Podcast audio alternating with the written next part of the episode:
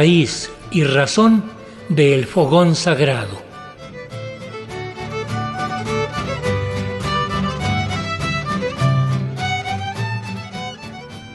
Decimos que en la cocina es donde se tienen las pláticas más sabrosas y en confianza, y hay quienes afirman que es donde se toman las decisiones más importantes.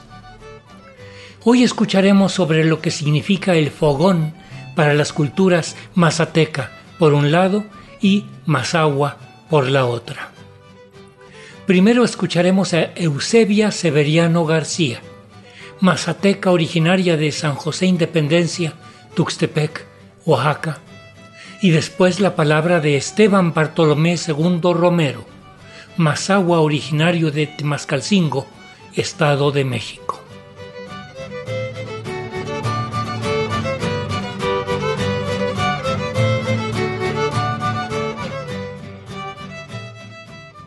Casa, en el fogón de la cocina, el fuego le habla a la abuelita, le habla a la mamá, como que hace avisos el fuego. Ah, bueno, yo voy a hablar de mi mamá. Cuando eh, mi mamá primero siempre dice la leña. Eh, ella siempre le gustó la leña. Justamente fue muy especial para eso, dijera yo, ¿no? Pero decía que la leña, si están así la leña, va a humear. Si la leña están así, tienen que prender bonito. Bueno, no sé, yo desgraciadamente yo no veía, yo para mí los veía igual la leña. Y ella antes de guisar tiene que, que formar su, como en forma de cruz, pone una piedra, una piedra y una piedra, así, en forma de cruz. Limpiaba, ponía la leña así y ponía la leña así. Cuando ella tenía que echar las tortillas, ella decía, no, rápido voy a prender mi lumbre.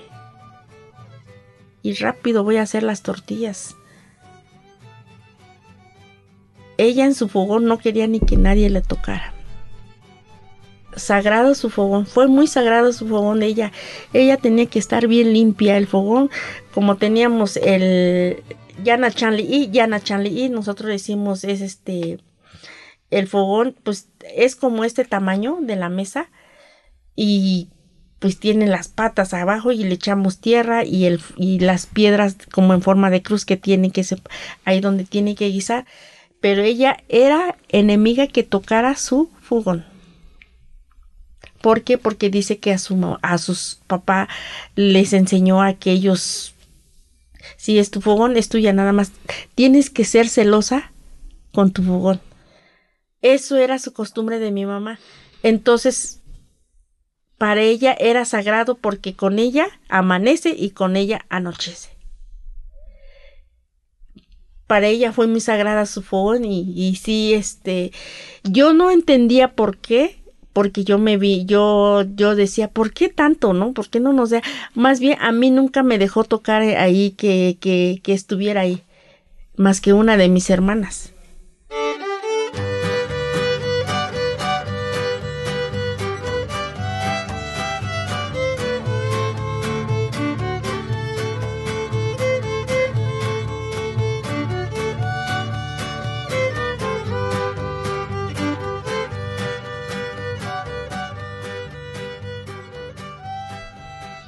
Cuando la lumbre se hace así un remolino, dependiendo el remolino de dónde, es que mi mamá ya sabía que alguien iba a llegar.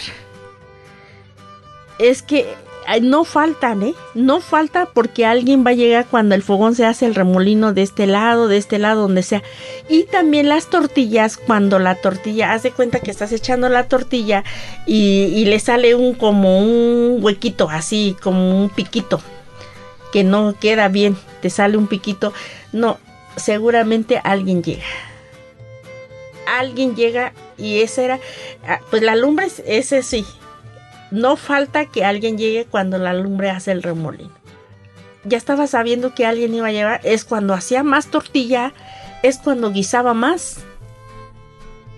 Nosotros pensábamos, que hasta mamá es bruja, ¿no? Porque ya sabe que alguien va a llegar, pero mm, es que es la ella se daba cuenta que alguien iba a llegar.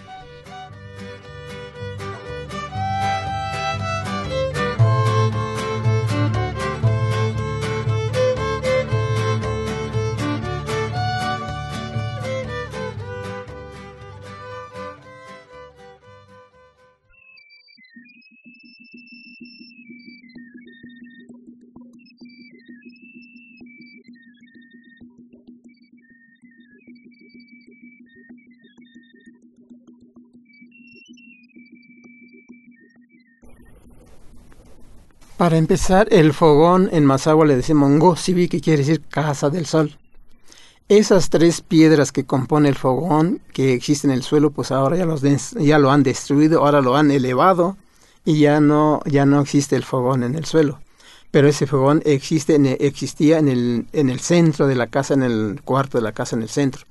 Es la, es la casa del sol, Ngosibi, casa del sol.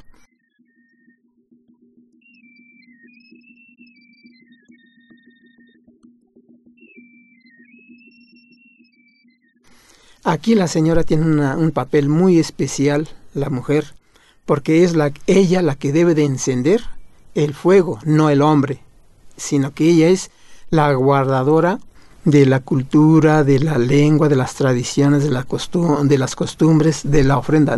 Por eso a ella se le encarga esa función de entregarle la ofrenda y hacerle la ofrenda al Señor del Fuego.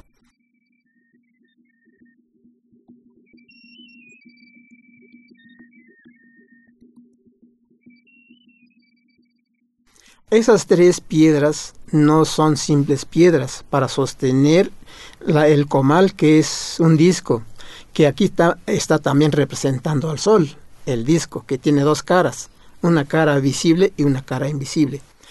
Vuelvo a las tres piedras. Las tres piedras significan las tres generaciones humanas que han habido sobre la Tierra desde la cosmovisión Mazahua, desde el punto de vista del pueblo Mazahua y otomí, todos los pueblos otomianos tienen esa concepción de que esas tres, piedras representan las tres generaciones habidas.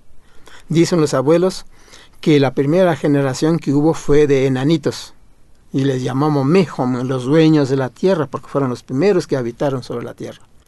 De repente viene un diluvio, se acabó aquella gente, se sumió en el lodo.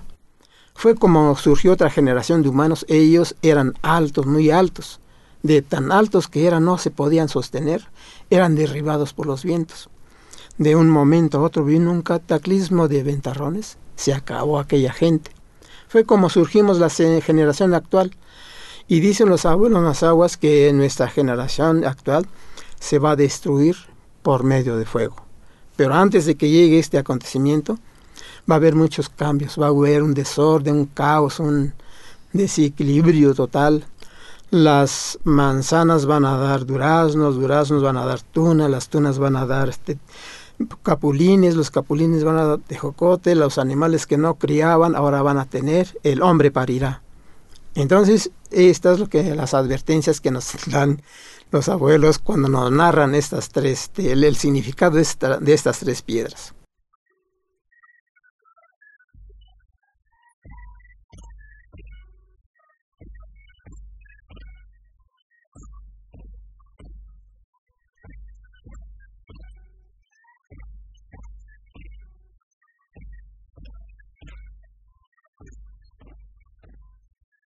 Ahora, el disco solar. El disco solar lo representamos, eh, está muy representada en la cultura otomiana en, a través del comal.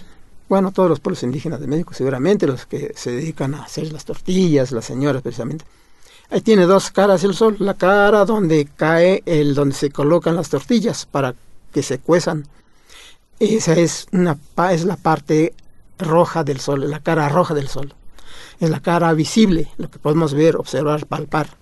Y la parte, la otra parte es la parte negra, porque ese, a través de su uso, pues han diariamente, pues ha estado adhiriéndole ceniza, tizne y se ha vuelto rojo. Este negro, perdón, es el sol negro, la parte invisible del sol. Esas son las dos partes. Aquí hay una parte muy especial que cuando la señora termina de elaborar las tortillas, quita el comal y del comal vemos, nos enseñan, miren, esas lucecitas que están eh, ahí en la, en la, ceniza, eso significan este, guerra que hay en el mundo. Van avanzando los soldados y van este, tirando. Por eso son los, las lucecitas que hay. Y así de esa manera nos enseñan.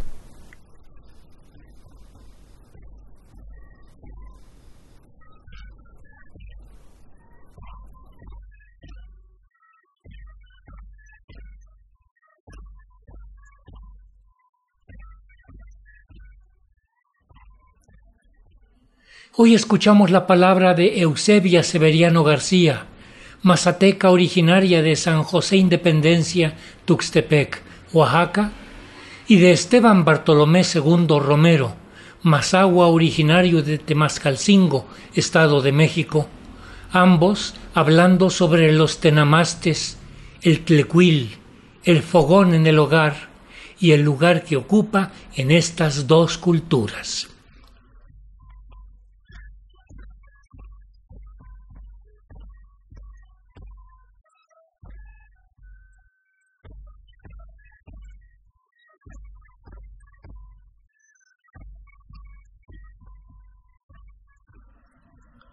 En la asistencia de producción, redes sociales y coordinación de invitados, Analía Herrera Covea.